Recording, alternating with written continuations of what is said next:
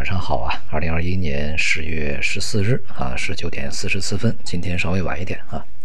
呃，市场呢在今天是这个股市啊啊走的相对比较稳定一些，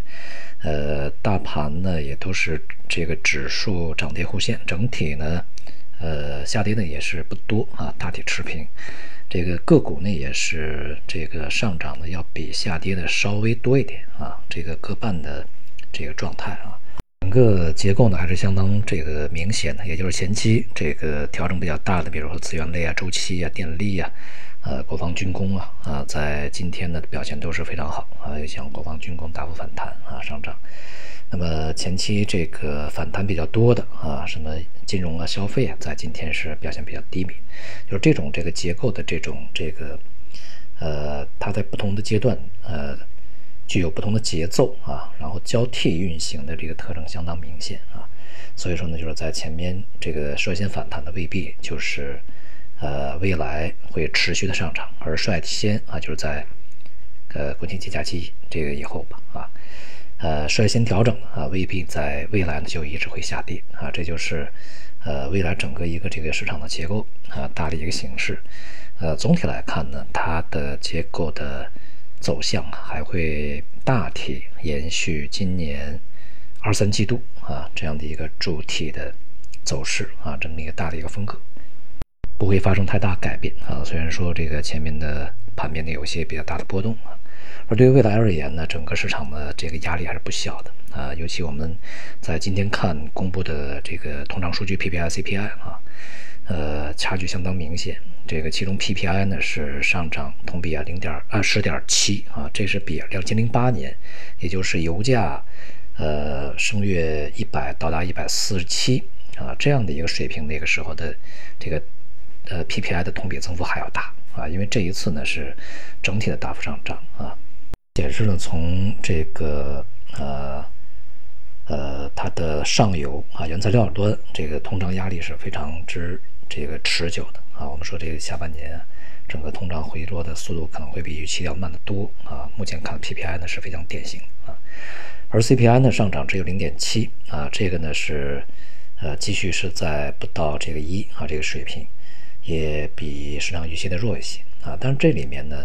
呃，其实整个的这个 CPI 啊啊上涨的。状态还是比较明显的啊，它下跌的主要是食品啊，食品在这里面下跌了五点二，而这个非食品价格反而是上涨了百分之二，这是比之前的非食品价格，呃，一般情况下同比上涨百分之一点几啊要强多，所以呢，在当前啊，这个一方面呢是上游的资源端，也就是供给端，由于这个供应的这种这个呃紧张所导致的这种价格高企呢很难改变，而另外一端呢，在需求端。一方面需求不振啊，但是呢，这个同时啊，呃，非食品价格呢，在整个成本上升的情况之下，它也难以啊维持非常低迷的这个状态。所以说，在当前这个表面上看起来啊，通胀很低迷，实际上看起来呢，通胀这个还是稳定的回升的啊，就是在上游呃价格比较高的情况下，因此呢。货币政策不是一个两难问题啊，货币政策必须是采取一个相对稳定的状态问题啊，很难在呃近一段时间有所这个大幅度的改变，而加上这个啊刚刚公布的这个金融数据啊九月份的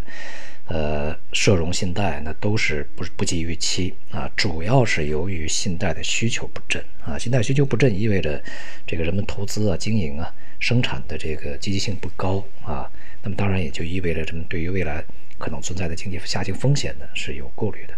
所以呢，当前的这个状态呢就越加明显的滞胀啊，也就是经济的这个未来的增长的这个乏力以及高企的通胀的压力，呃，加上这个货币政策非常这个被限制住啊这样的一个状态，所以说这就是目前整个金融市场所面临的一个大的氛围啊。因此呢，未来就是延续啊，我们在今年二季度以后一直这个去呃树立的这样一个逻辑啊，就是一个滞涨逻辑。未来的经济增速下行啊，这个政策难以放松，并且呢，很有可能还是一个中性甚至全球偏紧啊，而通胀呢反而是高企的啊。所以说，在这种情况下，呃，资本市场这个整体来讲啊，还是一个承压的，只不过呢，就是我们所说的稳定啊，它是一个呃短期波动不没有那么剧烈啊，该反弹反弹，该这个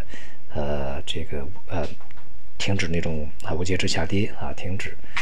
那么整个市场会面临一个有序的震荡的下跌的状态啊，这就是变得稳定，而不是说变稳定了是未来大牛市又回来了，现在看起来还是比较难的啊。总体而言呢，在今年的年底之前以及明年一季度，啊，这个板块方面呢，恐怕也还是，呃，这个反弹的板块会不少啊，但是真正能够趋势性上行的板块并不多啊，呃，因此呢，就是我们在投资方面呢，还是要这个再收一收啊，这个尽量的呢，呃，减少一些。呃，缩短一些战线，减掉减少一些覆盖面，对于资金的调度呢，也相对要呃稳妥一些啊，相对呃收一些是比较好的啊。好，今天就到这里，谢谢大家。